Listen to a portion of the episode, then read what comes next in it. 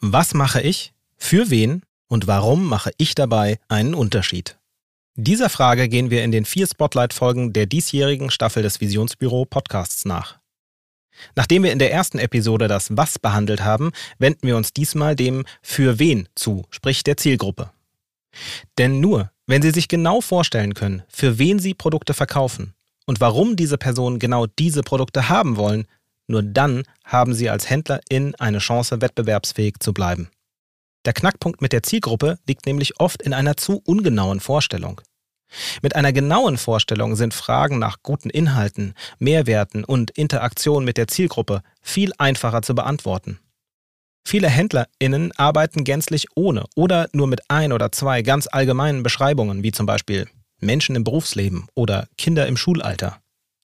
Bei genauerem Hinsehen werden Sie oft fünf bis sieben Zielgruppen finden, manchmal sogar mehr.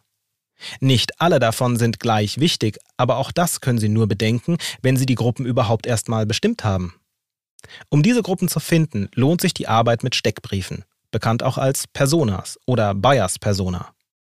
Darum arbeiten wir heute an dieser genaueren Vorstellung.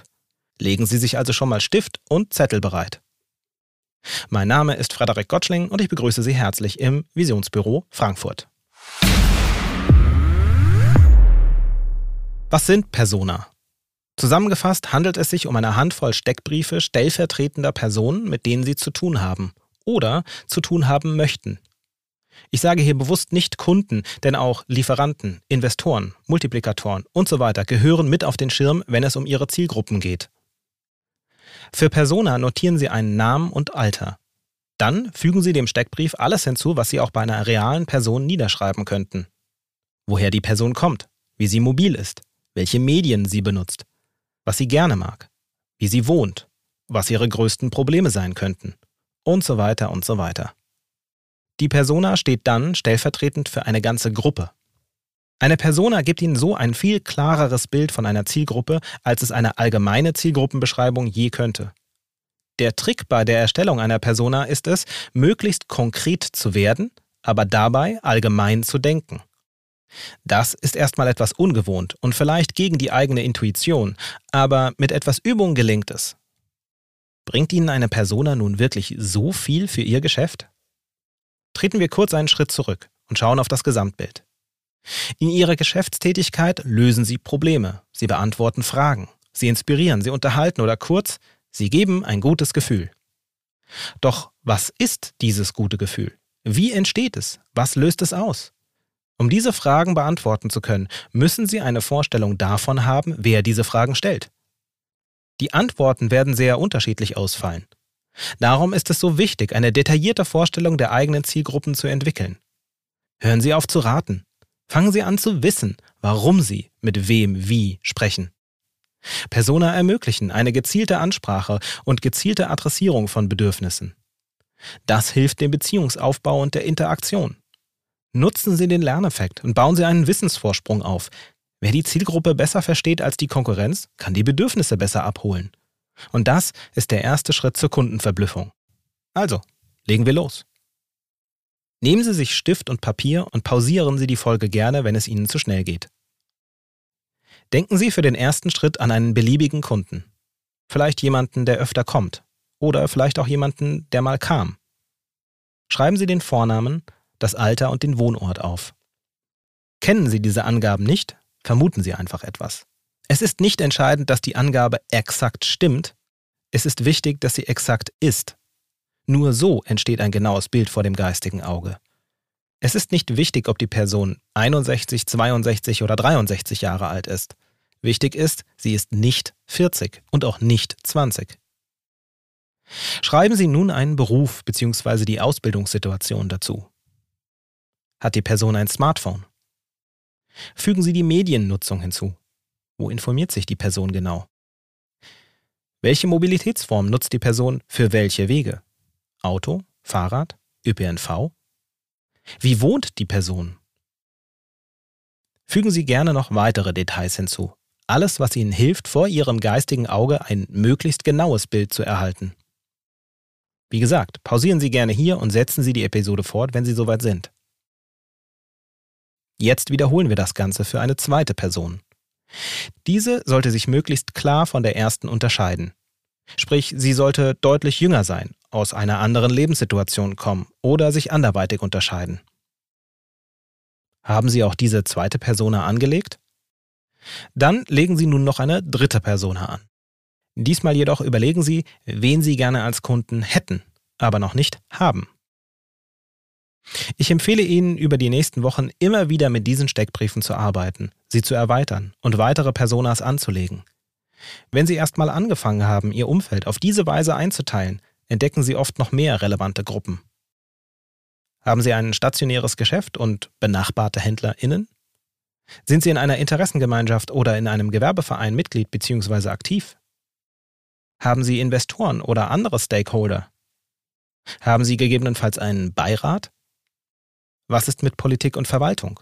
Wen sollten Sie hier auf dem Schirm haben? Die Persona anzulegen ist keine Einmalaufgabe. Es ist wichtig, die Vermutungen in der nächsten Zeit zu überprüfen, Irrtümer zu korrigieren und neue Informationen zu finden.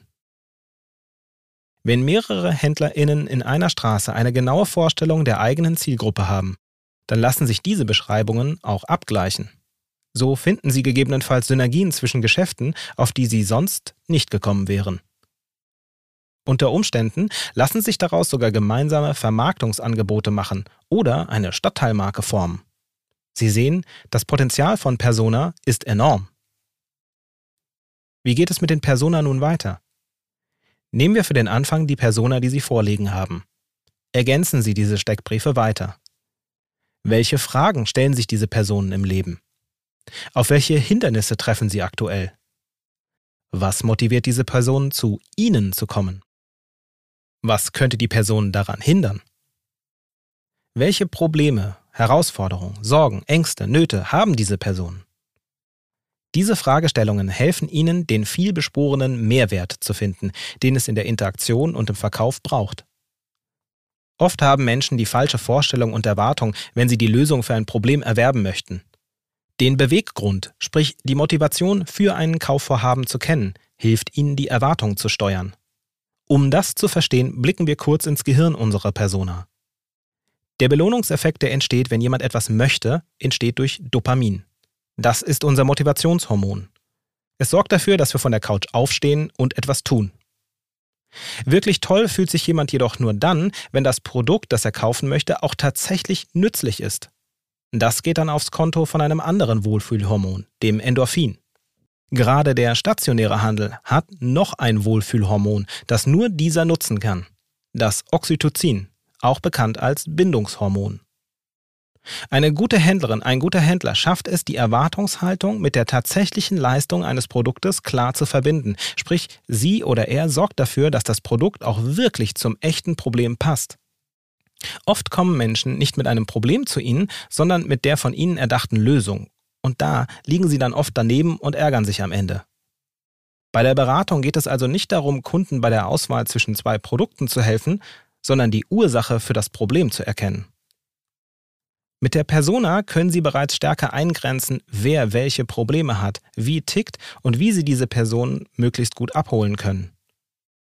Sie sehen, die Antwort zum echten Mehrwert, die Sie für Social Media Contents genauso wie für Sortimentsentscheidungen nutzen können, führt über Fragen. Fragen, Fragen, Fragen. Dazu gibt es sogar eine Technik, die fünfmal Warum Fragetechnik. Die heißt tatsächlich so. Wobei die exakte Zahl gar nicht so wichtig ist. Die Antworten auf diese Fragen sind gleichbedeutend mit einem Angebot, egal ob es sich um Dienstleistungen oder Waren handelt. Ein Beispiel. Jemand kommt in ein Geschäft. Hallo, ich möchte einen Staubsauger kaufen. Warum? Mein alter Staubsauger hat zu wenig Power. Warum? Bei mir ist es dreckig. Warum? Weil ich den Schmutz von draußen reinbringe. Warum? Weil er an den Schuhen hängt. Dann brauchen Sie vielleicht eine größere Fußmatte. Ein anderes Beispiel. Nehmen wir Kinderspielzeug. Ein Spielzeug ist nicht einfach nur irgendwas Lustiges. Es kann Konzentration und Koordination fördern, inspirieren und neugierig machen, die Beziehung zwischen Eltern und Kind positiv beeinflussen wenn es denn gut gemacht ist und die Eltern wissen, wie sie es einsetzen sollen. Das hat dann auch etwas mit Erziehungskonzepten zu tun. Im Spielzeughandel wäre man also gut beraten, sich damit auseinanderzusetzen und könnte gegebenenfalls sein Produktsortiment um kostenpflichtige Kurse erweitern. Kontext, Hintergrund, Motivation. Wer über den sprichwörtlichen Tellerrand hinausschaut, weiß mehr, lernt mehr und kann das im Geschäft nutzen. Bei all dieser Arbeit geht es auch darum, zu wissen, für wen sie nicht arbeiten möchten. Oft zögern Menschen, spitzere Zielgruppen zu adressieren oder in ihrer Leistung mehr auf Nische zu setzen. Die Sorge ist hier oft, dass man dadurch die Zielgruppe und damit das Potenzial für Umsatz verkleinert. In der Regel erhöht die Zuspitzung der Zielgruppe das Potenzial für einen Abschluss, egal ob Verkauf oder Arbeitsvertrag. Das liegt daran, dass sie viel genauer kommunizieren können. Stellen Sie sich vor, Sie haben eine Kommode geerbt und wollen diese aufbereiten lassen. Bei wem haben Sie das beste Gefühl? Bei einem Schreiner? Bei einem Restaurator? Also jemandem, der sich mit alten Möbeln auskennt? Oder bei einem auf Kommoden spezialisierten Restaurator? Sie möchten ein besonderes Geschenk für Ihre Nichte kaufen, das diese auch tatsächlich gerne benutzt. Wohin gehen Sie lieber? Einen allgemeinen Geschenkeladen? Ein Spielzeugladen mit Geschenkeverpackungsservice? Oder ein Spielzeugladen, der etwas von Kindesentwicklung versteht und Geschenke einpacken kann? Und es gibt noch mehr Möglichkeiten, die Persona zu nutzen. Immer wenn es darum geht, eine genaue Vorstellung von einer Personengruppe und deren Bedürfnissen zu bekommen, können Sie diese anwenden. Sie möchten eine Finanzierung erhalten? Dann müssen Sie nicht die Bank überzeugen, sondern die bei der Bank arbeitenden Personen. Welchen Blick haben diese Personen auf die Welt? Was ist diesen Personen besonders wichtig? Wovor haben sie Angst? Und mit Persona können Sie auch ein weiteres wichtiges Thema systematisch bearbeiten, die Mitarbeiter- und Nachwuchsgewinnung. In einem Arbeitsmarkt, wo die Arbeitnehmerinnen sich ihre Arbeitgeberinnen aussuchen können, ist es wichtig, genau zu verstehen, auf welche Werte und welche Ansichten sie hier treffen werden. Sie sehen, die Möglichkeiten, die sich aus einer genauen Vorstellung der Zielgruppe ergeben, sind vielfältig. Und all das lässt sich systematisch mit Persona erarbeiten, sortieren und priorisieren und daraus Geschäft generieren. Nun sind wir also schon zwei Schritte gegangen. Wir haben uns damit beschäftigt, was sie machen und für wen. In der nächsten Spotlight-Folge bleiben wir nochmal beim Für wen. Wir gehen der Frage nach, wie sie mit den Personen in Interaktion treten was gute Interaktion von schlechter unterscheidet und wir beschäftigen uns mit Clickbait. Denn Sie werden nicht glauben, was Sie damit erreichen können.